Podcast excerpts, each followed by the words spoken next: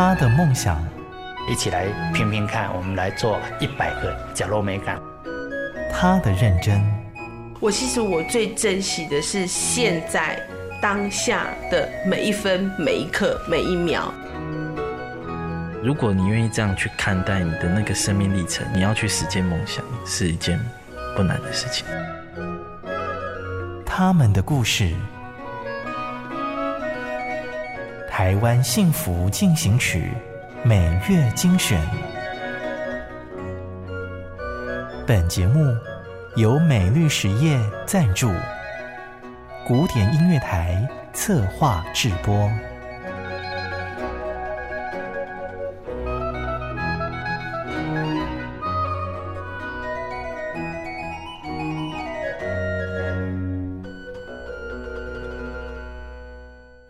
Podcast 的朋友您好，你现在收听的是《台湾幸福进行曲》，我是节目主持人廖婉君。生活中总有一些困顿和为难，总觉得路好像就要走不下去了。但是当看了一部电影，跟一个人聊聊，或者是听了某一个节目，又觉得自己受到了一些激励，找回一点热情。希望《台湾幸福进行曲》的这个节目能够有这样的作用。在别人的故事里找到自己的答案，又有了继续往前走的力量。欢迎进入今天的故事。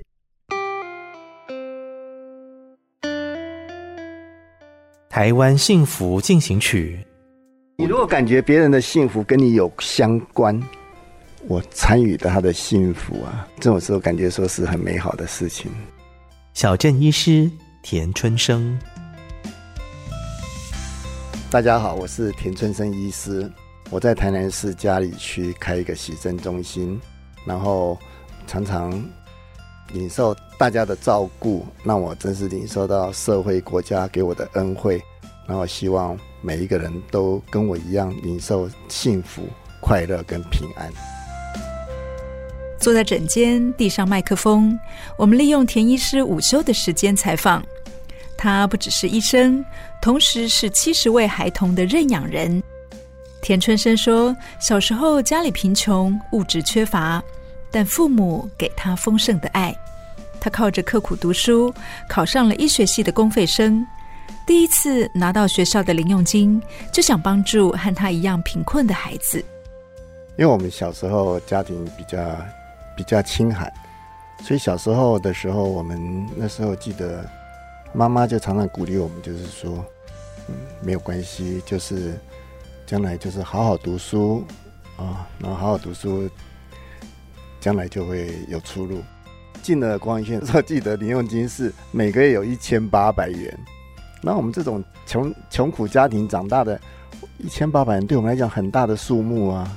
结果后来就有人提醒提醒我们说，哎，我们可以来认养小孩啊。那时候我认养的是一个。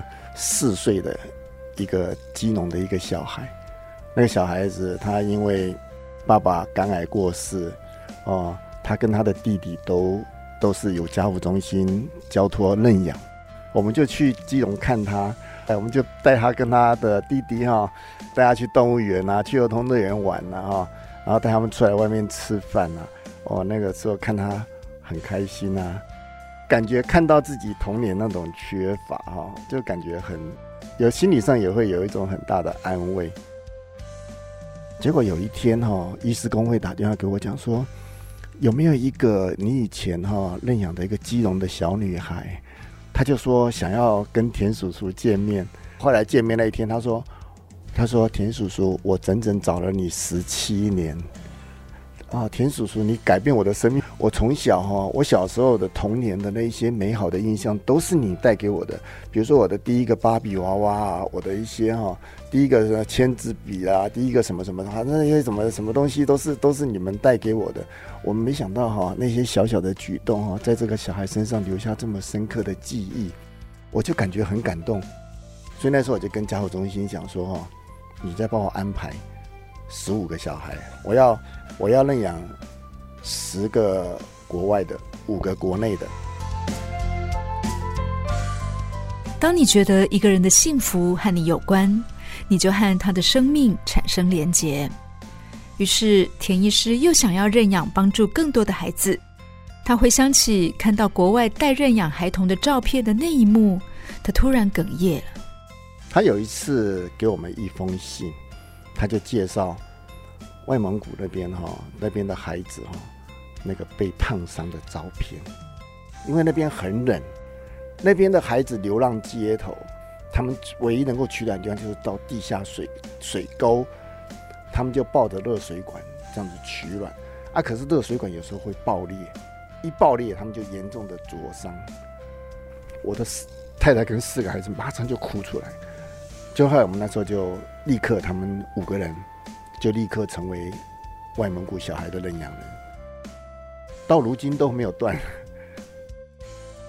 后来认养小孩，认养了以后，我就有一天我发现哦，哎，我认养小孩的数目哈，正好就是我的年岁哈。所以从那时候我就在想说，我就跟我太太讲说，哎，好不好？我们每年呢，哈，反正我也没有在过生日。我说每年我想给自己一个生日礼物，我想每年哈，我过生日我就多认养一个小孩。后来就是跟着年岁的增加哈，我就感觉一年增加一个好像太少了，所以说后来就自然就会增加比较多一点。我现在有七十个，其实感觉哈身上。还有很多的余力，所以说我们就会想到说，哈，就是关心一下社会上需要关心的人，就像我们小时候被照顾一样。田春生每年给自己的生日礼物，就是再多认养一个孩子。年岁有限，但我相信这种幸福的连结是无限的。取之于社会，回馈于社会的精神，田春生还另外买地开设不收费的课辅班。别人看起来像是傻子在做的事情，对他来说却是非常值得的，因为他看见偏乡地区有许多高风险家庭的孩子容易误入歧途，因为没有人为他们指引正确的道路。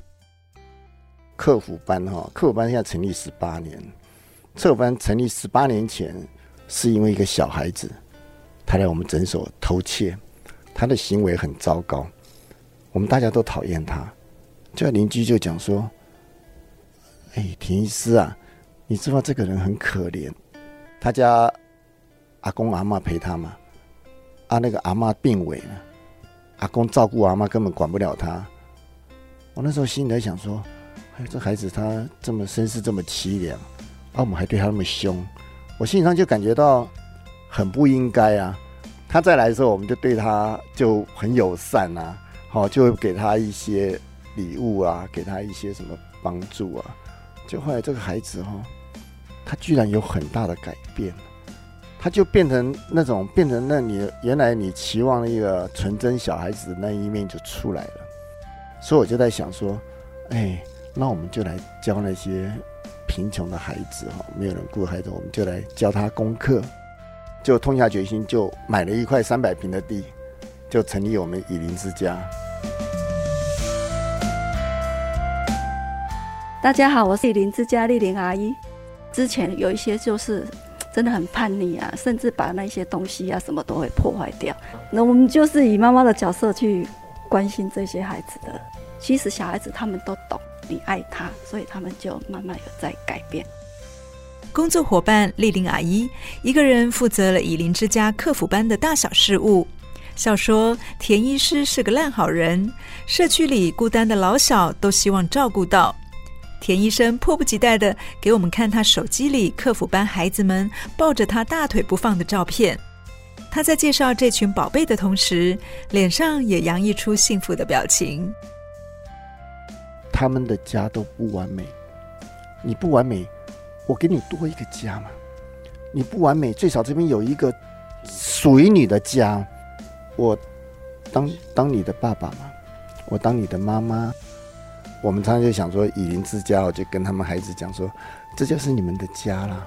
所以他们很喜欢来这里，他们感觉在这里是这边好像是属于他们的，里面会有一些特别的一些温暖在里面哈。那种温暖就是哈，可能这种东西就是别人很难体会的那种一种温暖的感受。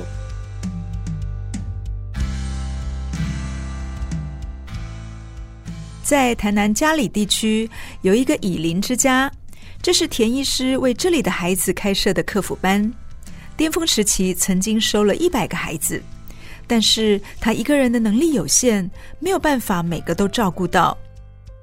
后来有些孩子因故离开以琳之家，也没有再继续追踪状况。他却听到孩子没有走在正轨上，让他决定一定要拨出时间，把大家的心扣住。所以在每个星期三下午，田医师脱下白袍，穿上了休闲服和牛仔裤，到以琳之家说故事给孩子听。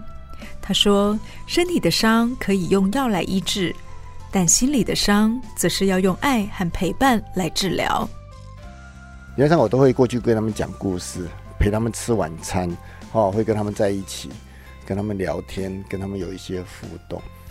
为什么会这样子呢？因为哈。就是那是十几年前的事，有一个爸爸跟妈妈离婚，这个妈妈被爸爸赶出去以后，结果这个爸爸立刻娶了一个新的妈妈进来，他娶了一个新的妈妈进来，对吧？把家里所有以前旧的妈妈所有留下的任何的痕迹全部都去除。哦，就是包括什么照片啊，然后这些孩子哈、哦，三个孩子，一个一个六年级，一个五年级，一个二年级，两个是姐姐，一个弟弟。这个大姐开始一个很内向的孩子，开始就是故意让自己学坏，每天去跟不良少年混，混到半夜都不回家，结果十一岁怀孕。十二岁结婚，十三岁离婚，然后这个妹妹跟着姐姐走一样的路，这个小弟弟也一样去跑正头，这个这个家就毁了。所以我在想说，哈，这个哈，这个常常是那种这种关键时刻，哈，你不介入不行。在这种关键时刻，如果说关键时刻，你。当做你没看到，你不理他，可能就是悲剧。一定要跟孩子建立关系，你要让他感觉你是他的亲人，你要让他感觉哈，这是他的家，是他可以有一个可以回归的家，可以依靠的家。我们对田医师对孩子都说什么样的故事感到好奇。嗯、他想了一下。就对着我们开始说故事了。在爱斯基摩的村落，那个村庄有四十九个家庭，打到的猎物就分成四十九份，然后分给每个家庭，每个家庭都可以得到一份。结果哈、有一个孩子，他的爸爸是勇敢的猎人，可是他爸爸有一次在猎猎在跟母熊搏斗的时候死亡了。死完以后，这个孩子哈，这个孩子他跟他的妈妈，从今以后他们受到的待遇都不是很，不是，不是很平等的待遇。有一天，正好长老都在开会，他就冲进去，他说：“我有话要说。”我爸爸在世的时候，我们每一次猎到的猎物都会分四十九份。可是我爸爸死了以后，我们每次拿到的拿到的东西都是皮，都是硬的，不能吃的。结果后来哈，那个长老他们听得很生气，就把他推出去，把门关起来。结果他在推出去那一的时候，他就说：“我决定自己去打猎，我不要吃你们给我的猎物。”大家都当作笑话，结果他回去以后，第二天他妈妈早上起来，发现爸爸的弓箭不见了。结果到晚上，小孩没有回来。第二天，哇，整个村落不得了了。结果发现，哎，孩子身上背着一只小熊回来了。他们看到小熊就说，猎得到小熊，一定有母熊陪伴。有母熊陪伴的小熊碰到母熊的话，那是不可能活命的。然后接着那个小孩子，那叫杰克，他就跟他们讲说：“你们往这边一直走，大概两公里的地方可以看到小熊的妈妈。结果，对他们就去那边发现，小熊的妈妈被肢解成四十九份，很均匀的四十九份。哇！大家都怎么回事？每一个人都不敢相信，一个小孩子，一个小孩子，十一岁的孩子，他如何能够做到，能够猎到带着仔熊的母熊？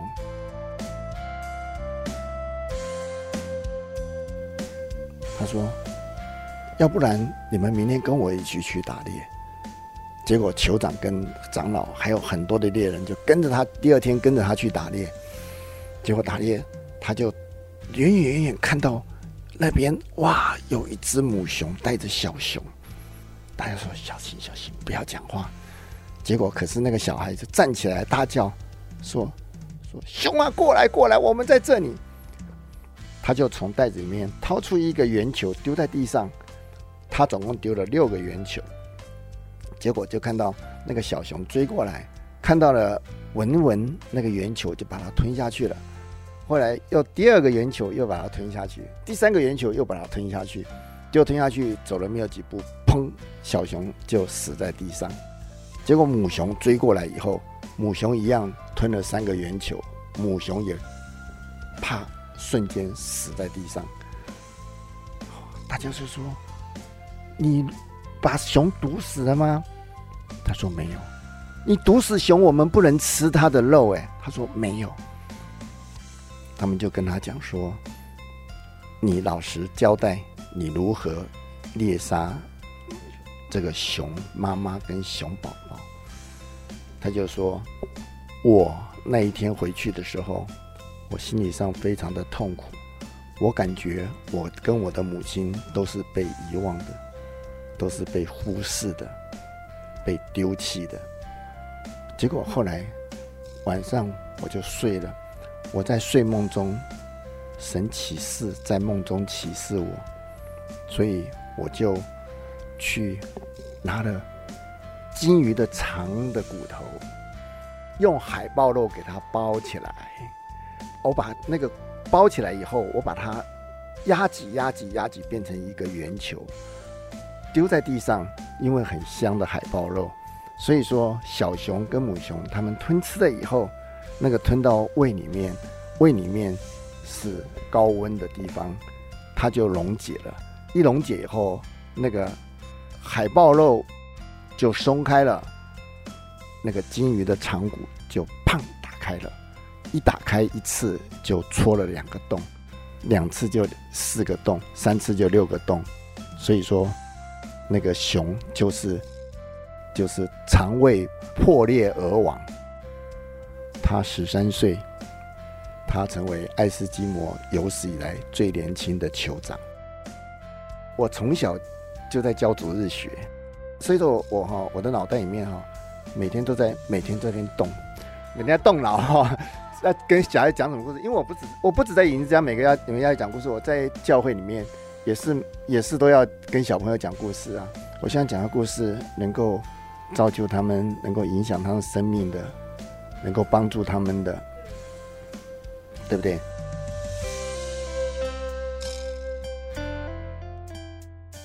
故事在田春生医师发亮的眼神中落幕，都忘了我们正在采访。曾经获得全国好人好事代表的田春生，不仅在照顾弱势儿童上亲力亲为，对于老弱人士的关怀更是不遗余力。他的诊所前面都固定放着几台电动车和助行轮椅，来看诊的老人家都知道，只要行动不便，就可以直接跟田医师申请使用。乡下很多人老人呐、啊，残障的哈、哦，谁带他来医院拿药呢？谁带他来医院来复健？门诊那边哈，我们就放了一台电动车，一个一个那个助行轮椅。我们就说哈，如果你需要，你就来申请，我们就给你。我那时候你，他们就讲说，你买了多少电动车？我说我买了七十五部，现在送已经送走七十三部，助行轮椅我已经送了八十台。那种人，他拿到以后，他感觉哈，他又会感觉他活过来，因为本来他是一个完全要依赖别人的人。现在可以这样子，自己可以照顾自己，这对他来讲，这个是生命的价值跟意义就不一样了。看到病友努力把生命的重量撑起来，田春生倍感欣慰。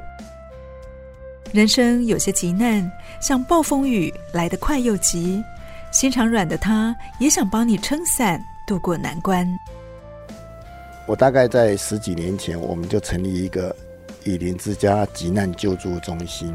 急难救助中心就是哈，我们知道有谁家他有碰到急难，他今天都过不去了，他活不下去了，我们就自己去找他。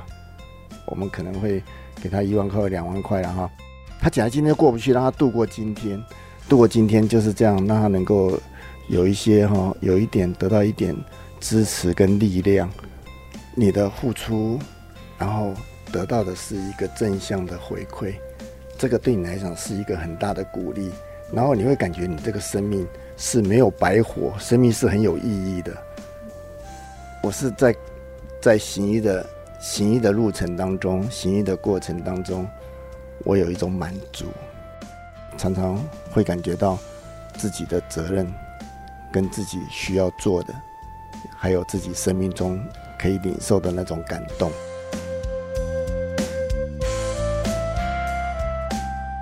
除了看诊，还要看顾社区的老小，脖子上总是挂着听诊器的田春生，忙得很充实，从没想过要退休，因为他在行医之路上看见了自己的责任和价值。我们采访完，也快接近田医师的看诊时间了。离开后，一直想着田医师曾经说过的那句话：“幸福是你的幸福和我有关，我们的生命产生连结。”那么，你对幸福的定义又是什么呢？是个值得好好深思的问题。